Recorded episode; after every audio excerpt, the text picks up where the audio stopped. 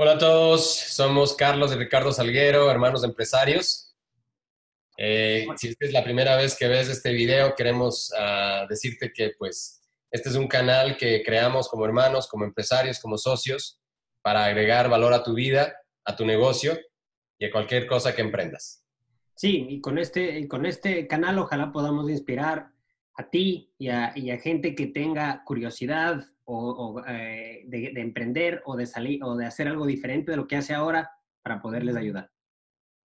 Pues muy bien, en este episodio número uno, la primicia de nuestro canal, queremos comentarles acerca de nuestra, de nuestra, de nuestra historia, de nuestra, de nuestra vida eh, como niños en Ecuador e inclusive la historia de nuestros padres, porque creo que tiene mucho que ver eh, cómo nos formaron, cómo ellos crecieron, las dificultades que tuvieron y pues eh, lo que nosotros vivimos creciendo en lo que ahora somos y en cómo podemos afrontar y los principios que hemos desarrollado a lo largo de muchos años y nuestra vida realmente eh, en cuanto a ser empresarios. Entonces, Ricardo, si quieres comenzar con, con la historia para que nuestra audiencia escuche un poquito de nuestra trascendencia, pues yo agrego conforme vayamos relatando la historia.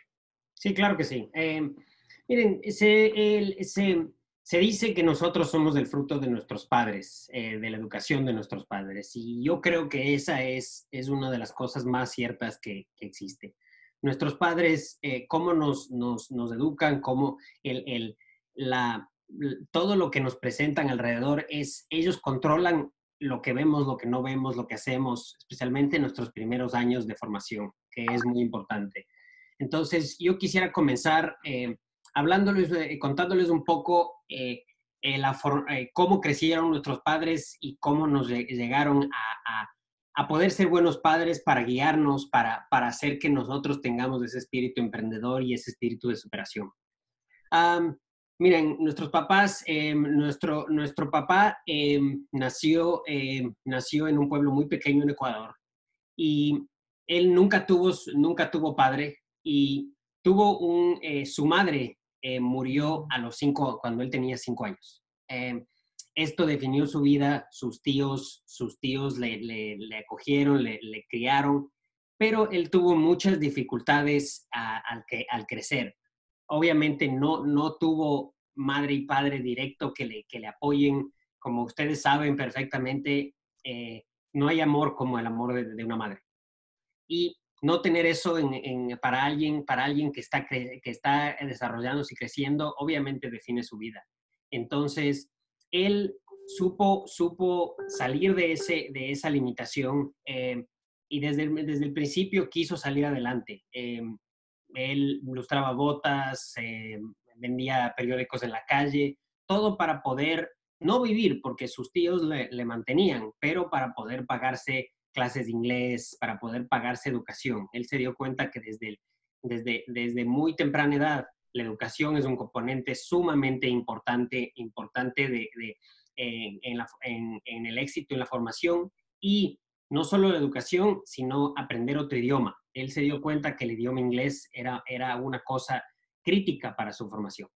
Yo creo que, Ricky, una de las características ah, bastante interesantes que yo vi en nuestro, papá, en Nelson, es que él, él, siempre quiso hacer algo diferente. O sea, si te pones a pensar en la vida de un pueblo como el que él nació, eh, Salcedo, una, un, pueblito chiquito, eh, la sociedad inclusive ahí eh, esperaba que a lo mejor él se quede ahí toda su vida. Es más, muchos de los amigos que, que, que, tenemos ah, relacionados con papá y que ahora en paz descanse y está ahí eh, enterrado él en Salcedo, eh, nunca salieron de ahí, se quedaron ahí. Eh, entonces yo creo que una de las cosas grandes que, que, le ayudó es, inclusive viendo la perspectiva de que se quedó huérfano, en, cierta forma a sus tíos sacarle de, del pueblo y llevarle a la ciudad un poco más grande, le amplió un poco la oportunidad, ¿no? Le dio un poco más de oportunidad. Eso no, no quiere decir que si no hubiera salido de ahí, él no hubiera querido salir adelante, porque se notó, al menos eh, con los relatos y las historias que él nos contaba, de que él siempre quiso más, ¿no? Siempre quiso lograr algo más que el resto y no, y no, y no quedarse en el promedio. Y yo creo que eso fue lo que le motivó a, a, salir adelante, a, aprender inglés, a comenzar su empresa. creo yo que él apenas comenzó su empresa a los, a los 40 años, cuando le conoció a nuestra mamá. sí, y nos dio, nos, y, totalmente, y un, y un ejemplo grande, grande eh, de, de eso es, es salir de las limitaciones de, como tú dices, de, de vivir en un pueblo pequeño.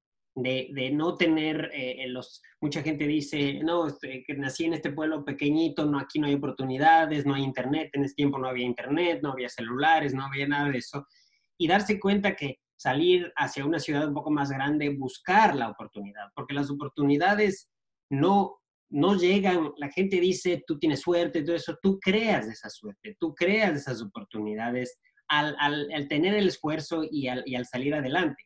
Papá consiguió, comenzó como un vendedor en una empresa que se llamaba Macosa, eh, un vendedor de, eh, equipos industriales, eh, comerciales para, para rollos, para máquinas de escribir, ese tipo de cosas, pero en B2B, ¿no? O sea, de negocio a negocio. Y eh, pero ganando mucha plata, fue el mejor vendedor de la empresa. Eh, y esa, esa, es la diferencia. Eh, no, papá nunca, nunca dejó de, de, tener hambre de superación. Papá nunca se volvió el mejor vendedor, le conoció a mamá en esa compañía, pero él se dio cuenta de que, de que él puede hacer lo mismo que hace la compañía y puede vender, puede, puede vender equipos o vender servicios a ese mercado de negocios. Eh, mientras, está, está, mientras estuvo, eh, estuvo eh, trabajando para esa compañía, entonces lo que él hizo es, a mí me ha contado esa historia, me dijo, mira, las, me di cuenta que las, las compañías necesitan máquinas, máquinas industriales, en este caso máquinas de imprenta. Y él lo que hizo es, comenzó a darse cuenta de eso, entonces ahorró, el dinero que él ganaba, ahorró, ahorró, hasta tener suficiente dinero para comprar una máquina y revender esa máquina. Entonces, con ese dinero siguió haciéndolo y así que siguió creciendo. Pero es, pero es ese deseo mientras trabajas para alguien más, mientras te superas, de aprender y de usar ese, ese, ese aprendizaje para algo que te va a beneficiar a ti y a tu familia en el futuro.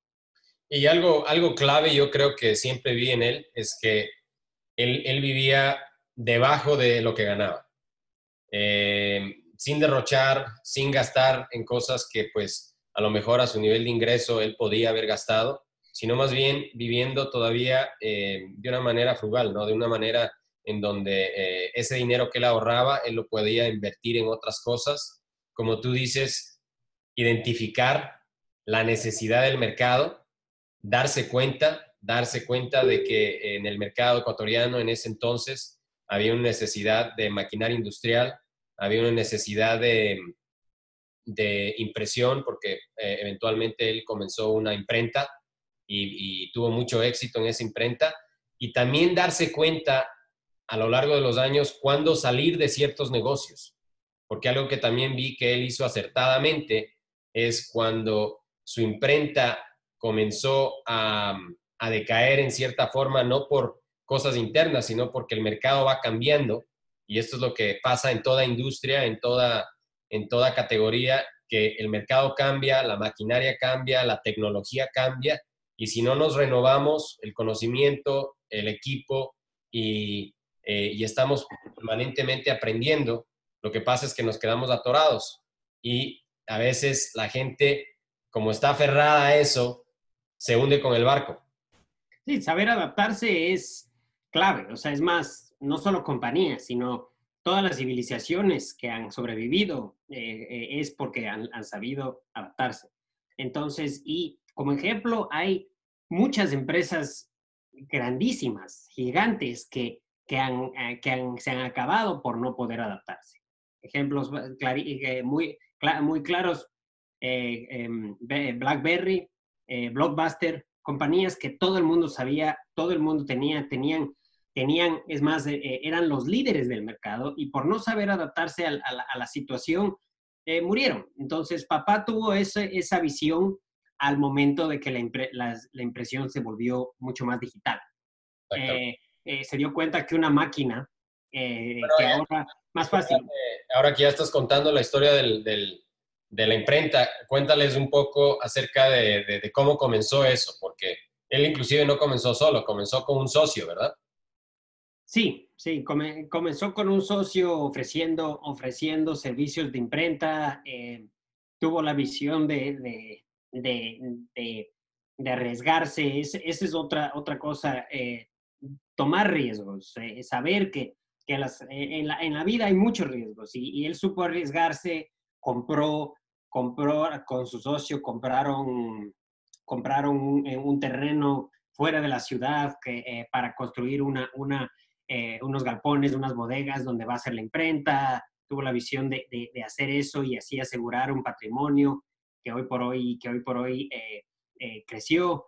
Y em, poder salir adelante, o sea, que sacar, hacer, comenzarlo, pero tener la visión de seguir, de seguir, de seguir basado en el mercado y darse cuenta de que uno no, no tiene que ser totalmente lineal. A veces, a veces en un trabajo a uno le dicen, tienes que ser así, así, así, así, así, y es como yo quiero y como a mí me gusta. En, en un negocio, en un emprendimiento, tienes que saber, saber curvar, eh, saber por dónde puede haber otras maneras de, de, traer más, más ventas o más, o más recursos a la empresa y también una vez exitosa la empresa o una vez eh, eh, esa, esa, línea de producto o ese proceso creado, saber cómo, cómo automatizar y cómo reducir gastos en ese lado también para, a la final, la ganancia es ventas menos, menos gastos. Entonces, si, si aumentas una y disminuyes la otra,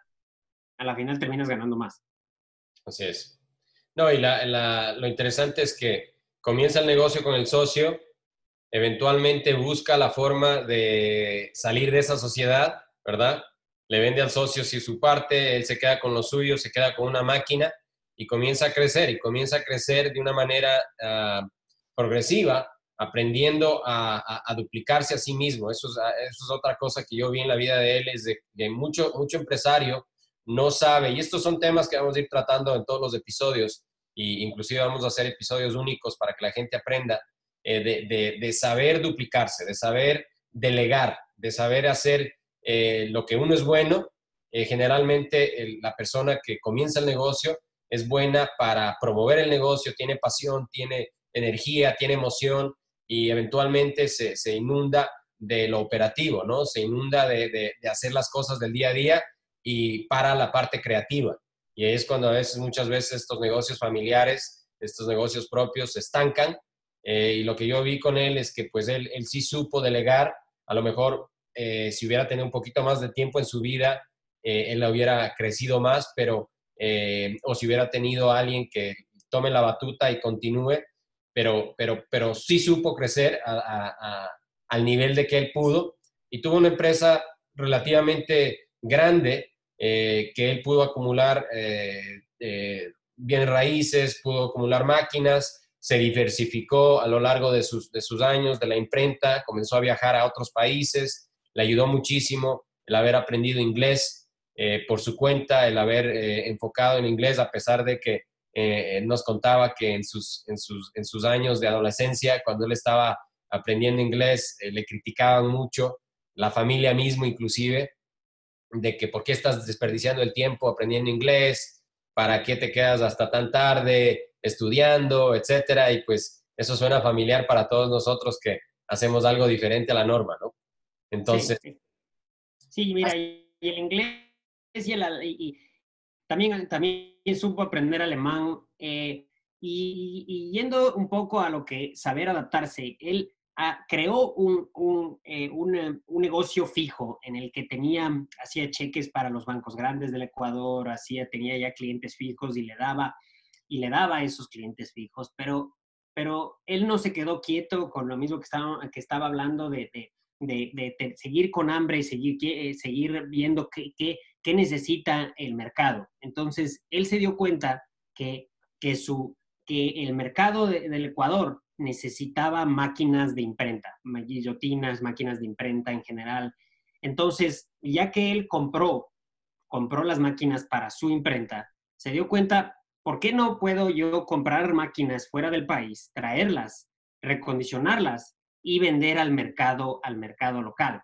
Una cosa que, que, que que él lo, hacía, se, eh, se, eh, se, enseñó a sí mismo, aprendió el alemán, se, se iba a Alemania, se iba a Nueva York y tenía ya proveedores en el que él iba. Yo fui, yo tuve la, la, la, la suerte que de ir una vez a Nueva York con él a buscar máquinas, tuve, tuve este Alemania también a hacer lo mismo y, iba, negociaba las máquinas, compraba máquinas usadas, eh, las máquinas de imprenta duran para siempre, 30, 40, 50 años sin problema. En ese entonces. En ese entonces, exacto. Eh, las, las compraba y las traía eh, tenía un experto que las desarmaba, le recondicionaba totalmente, las, las, mantenía, las pintaba, le quitaba las piezas, le ponía las piezas que estaban dañadas, lo que quiera que sea. Y eh, la genialidad de papá fue que él ofreció esas máquinas al mercado ecuatoriano y él ofrecía algo que, que muchas personas dirían está loco, que es, él, él, les decía a sus clientes, mira, te voy a vender esta máquina y te voy a dar garantía la garantía que te voy a dar es que si tú en 10 años, en 20 años, no te no quieres esa máquina, yo te la compro al mismo precio que tú que te la vendí. Obviamente él sabía que en ese tiempo era sucres, en ese tiempo el, el, valor seguía subiendo, la inflación, etcétera, etcétera. Entonces, y, sabía que esas máquinas tienen mucho valor y que le van a dar valor. Él, él les daba valor a sus clientes. No simplemente te vendo esta máquina uses o no uses, sino te estoy dando una máquina que vas a generar, que vas a producir emprendimiento. Es más, en cierto sentido, él fue el que comenzó a ayudar a otras gentes a que aprendan, a que emprendan haciendo esa, eso que le hizo mucho, mucho dinero y le hizo muy conocido en la industria porque estaba haciendo algo que realmente nadie, nadie hacía. Y es más, no he visto que nadie haga. No, realmente no, y eh, les daba una herramienta para, para, salir adelante y prosperar. Sí nos contaba de algunos clientes, inclusive, que vivían en provincia, que venían, le compraban en Quito la máquina y él iba, les ayudaba y establecían su propia imprenta en, en, en, otras provincias. Eh, entonces, eh, eso fue una de las cosas. ¿Sabes qué? Algo, algo Ricky, que, que, estaba pensando en este momento y que quisiera que hablemos es que a veces uno se enfoca en las cosas positivas, porque es nuestra naturaleza como empresarios y como optimistas, pero ah, una de las cosas con papá es que él, él, tuvo problemas de salud y tuvo que inclusive reconstruir su negocio. Eh, nosotros éramos muy pequeños, éramos, no sé si tú te acuerdas la historia de, de qué edad teníamos, pero yo creo que eh, tú eras tal vez un bebé y yo debe haber tenido unos 3, 4 años eh, cuando él tuvo cáncer linfático y pues eh, me acuerdo que en esa época él, eh, obviamente, eh, no había seguro de salud. En Ecuador hasta hace muy poco no había seguro de salud y cualquier tratamiento médico había que hacerlo ah, pagando del bolsillo de uno. Entonces, me acuerdo haber escuchado que él nos decía que tuvo que pues buscar y algo, y, aquí también va esa mentalidad de no dejarse, ¿no? De, no, de no rendirse de, pelear, de luchar, y en este caso fue una pelea por su vida. Fue una pelea eh, buscando un tratamiento, eh, tuvo tratamientos de quimioterapia, radiación, y pues según lo que nos cuenta nuestra mamá, eh, él, trató de todo.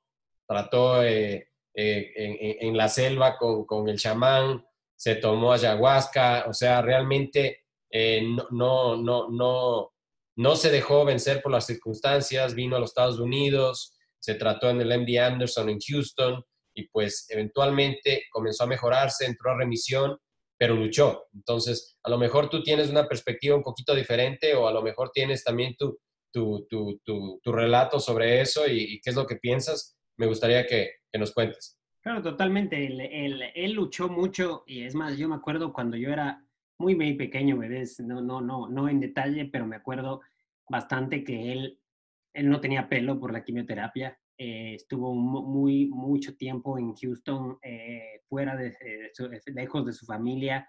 Mi, eh, nuestra mamá supo, supo apoyarle en todo eso, pero claro, obviamente tuvo que dejar su negocio y no solo no es seguro médico, sino, como ustedes todos saben, los gastos de medicina en Estados Unidos y peor eh, en, de cáncer son altísimos, son altísimos. Entonces, gracias a, gracias a, su deseo de emprender y gracias a que supo, supo eh, eh, sacar adelante su negocio y, que eso le dio los fondos para hacerlo, está vivo, porque mucha gente no tiene esa, esa ventaja, no tiene ese, ese, ese colchón y, simplemente no puede tratarse su enfermedad así quiere hacerlo. Una cosa también que quiero aumentar es que eh, mamá nos contaba que él, él hay un dicho en, en, eh, español que, que, todos ustedes deben saber que dice, enfermo que come no muere. Y, y papá, mamá nos decía que papá se, se, se, se embutía la comida, se eh, comía, se sentía mal, vomitaba muchas veces, seguía, eh, se comía, comía más comida y decía, algo me va a quedar, algo me va a quedar en el estómago para que me va, que me va a dar energía. Y, y, ese deseo de, de de pelear, no importa, no importa los, los, eh, eh, los hechos. Y más que nada, como tú sabes, el cáncer volvió, se fue a remisión, fue, fue cáncer a los ganglios, em, glaucoma que es muy, muy grave, y volvió en remisión, pero después a lo largo de nuestra vida, papá tuvo cáncer dos veces más. fue una vez a la próstata, entró a remisión y tuvo de nuevo hasta, el día que murió. Pero papá tuvo muchos, muchos problemas eh, eh, eh, de salud, que mucha gente le puede, puede decir, mira, con esos problemas de salud, no, no, me sorprende que no haya salido adelante, no hayas hecho, y papá al revés, como, como estamos diciendo, nos, fue cuando éramos muy, muy pequeños. Es más, me siento muy feliz porque ahora en video admites al fin que eres mayor a mí. Entonces, entonces ahí, ahí ya tenemos prueba, pero desde pequeños papá supo, no solo sacar su negocio de nuevo adelante. Solo un episodio, así que a lo mejor si no ven este van a pensar que sino, sino darnos, darnos también educación privada, pagar por nuestra, nuestra universidad en Estados Unidos, todas las cosas que fueron gastos mucho y que pasaron después de esto, después de, de, esta, de este problema gravísimo que que mucha gente eh, dejaría que le acabe la vida. Así es. Eh, pero él no solo, no solo no dejó que le acabe la vida, lo ganó y, hizo que su futuro después de ese, de ese evento sea mucho más grande que su pasado, que es algo, que es algo muy difícil y, realmente admirable. Sí, yo creo que a lo largo de los, de los episodios siguientes que vamos a hacer, vamos a relatar un poquito más acerca de eso, pero sé que vamos a tener muchas personas. Te digo, una de las cosas que me encanta pensar acerca de este proyecto es de que vamos a, tener mucha gente que nos va a poder contar su historia de éxito, pero también su historia de, de, derrota, su historia de, cuando estuvieron en el punto más bajo en sus vidas, ya sea por salud, por finanzas, por situaciones personales o lo que sea, y que han sabido salir adelante, porque a veces yo creo que esas situaciones son las que te dan perspectiva y te hacen ser aún más agradecido de la cosa más importante que es estar vivo, que es poder respirar, que es poder caminar, que es poder moverse, que eh, tú trabajas mucho con gente veterana eh, que a lo mejor les falta una pierna, les falta un brazo y que a pesar de su, de su dificultad siguen adelante y hacen cosas mucho mayores a las que hicieron previo a la situación esta traumática que tuvieron, ¿no? Entonces yo creo que volviendo al tema, eh, papá, yo creo que eso fue inclusive uno de los impulsos que, le ayudó. Me acuerdo haber escuchado que tuvieron que vender casi todo para poder pagar por los tratamientos médicos. Entonces, en cierta forma, él construyó su negocio más de una vez, desde cero. Exacto, exacto. Saber, saber salir adelante a pesar de esos, de esos, esas, esas limitaciones es importante. Eh, mira, yo creo que ya eh, eh, hemos un poco hablado, contado de, sobre nuestro padre. como, como tú dices, en otros episodios iremos un poco más específicamente en uno de estos temas, pero quisiera, quisiera que hablemos un poco para, para, para que no se haga este episodio tan largo, un poco también de, la importancia de nuestra mamá y de cómo ella también, le, obviamente, contribuyó en, en, extraordinariamente en nuestra formación, tal vez más que, todo, más que nadie, pero eh, también tuvo, tuvo eh, ella también fue emprendedora pero de una manera diferente. Entonces, te, cuéntanos un poco de tu, de tu perspectiva de, sobre, sobre mamá. Sí, y, te digo, yo creo que para la mami vamos a necesitar más de un, e, más de un episodio, pero yo creo vale la pena comentar un poquito. Eh, realmente en nuestra mamá eh, no hay palabras para decir lo, luchadora que ha sido. Eh, yo creo que eso tiene mucho que ver con la forma en que la educaron. nuestro abuelo Francisco Chapa Sá, Paco Sá, como, como le conocían muchísimo, una persona increíble, respetadísima, ilustre, eh, trabajador, ingeniero, eh, educador, profesor universitario, eh, uno de los fundadores del, equipo, del equipo más importante del Ecuador. algunos que van a ver este video no van a estar de acuerdo con eso, pero no importa. si, quieren, si quieren debatir, debatir eso, hagan un video propio y pues ahí hablamos. comenten, comenten y, díganos. Comenten y hablemos, pero bueno, fundador de la Liga Deportiva Universitaria de Quito y pues un equipo de fútbol increíblemente exitoso. Y pues eh, él, él realmente lo que nos contaba nuestra mamá es de que desde, desde, desde muy temprana edad, ella siendo la mayor de su familia, la mujer mayor de su familia, realmente tuvo responsabilidades que, que muchas otras personas a su edad no lo hubiera hecho. O sea, le, ayudaba, iba a la oficina, eh, nos cuenta una anécdota que como nuestro, nuestro abuelo era ingeniero y constructor, eh, le mandaba a ella a sus 13 años con dinero en bus a la cementera, a, donde, donde están los materiales de construcción, a que pague los materiales para que vayan a, a dejar en la obra, ¿no? Entonces, desde muy pequeña vio responsabilidades, vio eh, que ella tenía que hacer cosas sola. Eh, el día de hoy, ahora a, los niños de 13 años, pues no les dejan irse a la esquina. Entonces, realmente eh, el, impacto tan grande que tiene eso en la vida de ella, de, de ser autosuficiente, que lo he visto durante toda la vida, ¿no? Y yo creo que, en cierta forma, aparte de ella de ser una, una madre muy protectora, muy estricta, por cierto, ya les contaremos historias de, de, de, la manera en que nos educó y, y, con palabras y, a veces hasta con golpes, pero... con escobazos. con escobazos. Y obviamente em, eso es lo que contribuye a que nosotros también pues tengamos. Y ella yo creo tomó decisiones claves a lo largo de, de, de nuestra vida, eh, como por ejemplo mi papá, obviamente, siendo de pueblo y, teniendo todavía un poco de mentalidad humilde, eh, él quería que nosotros entremos al colegio militar y que seamos ah, militares. Tengo un hermano militar muy exitoso, además, ah, pero mi mamá viendo eh, la oportunidad y tal vez basado en la educación de ella, porque ella fue a un colegio alemán, aprendió alemán, eh, una perspectiva diferente, quiso meternos en el colegio alemán, por alguna razón no se dio, y terminamos en el colegio americano, que a lo mejor al principio mi papá no quería porque era caro, porque eh, quién sabe, ¿no? Eh, eh, era, era algo diferente, pero yo creo que fue una de las decisiones más acertadas porque eso nos abrió un mundo de oportunidades a nosotros crecer en una escuela bilingüe en donde aprendimos español, inglés, inclusive tener, tener profesores que eran de aquí en los Estados Unidos, ¿no? ¿Qué piensas tú? Sí, exacto. O sea, es, es la, la, cómo, cómo la, las, la educación que ella escogió eh, realmente fue crítico para nosotros saber ya inglés al, al momento de, de, graduarnos del colegio en un país que habla solo español.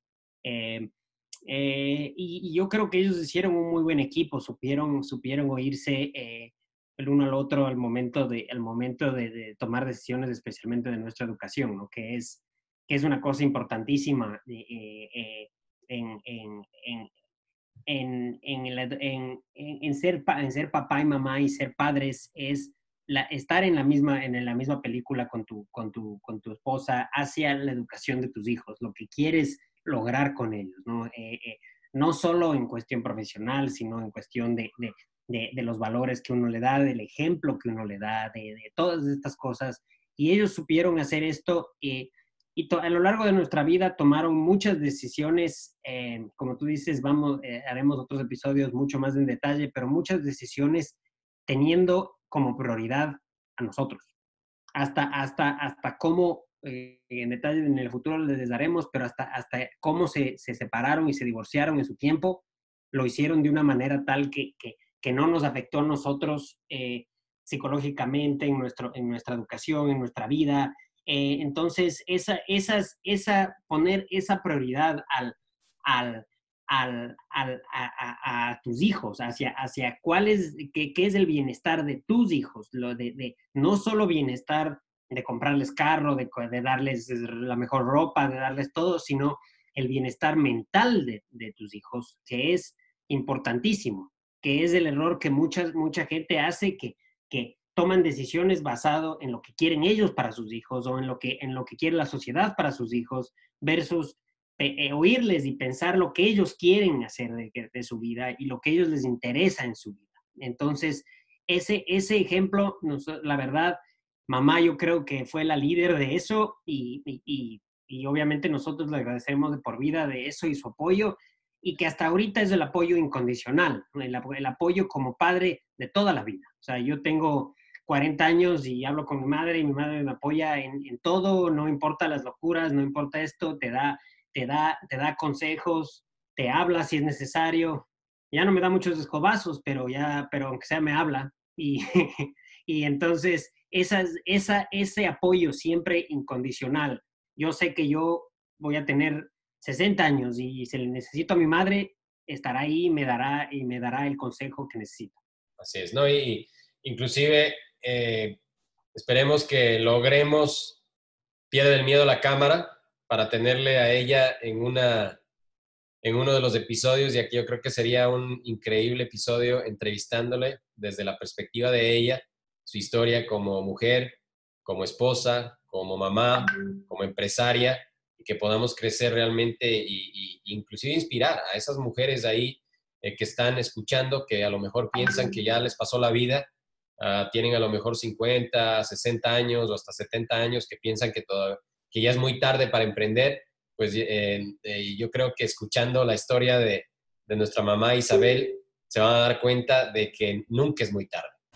Sí, totalmente. Tú, tienes, tú, tienes, totalmente la razón, esa, ya poniéndose a pensar en eso y todo, eh, a mamá tenemos que entrevistarle, hacer una historia completa de ella eh, sobre, sobre, sobre cómo, cómo salió adelante y cómo lo logró emprender a, en otro país, en otro idioma y, y, y, aprendiendo eh, computadoras, tecnología, todo. Entonces, sí, es una historia bastante interesante. Reinventarse realmente. Si te sí. pones a pensar, reinventarse y adaptarse, algo que muchos no logran hacer porque tienen miedo al cambio.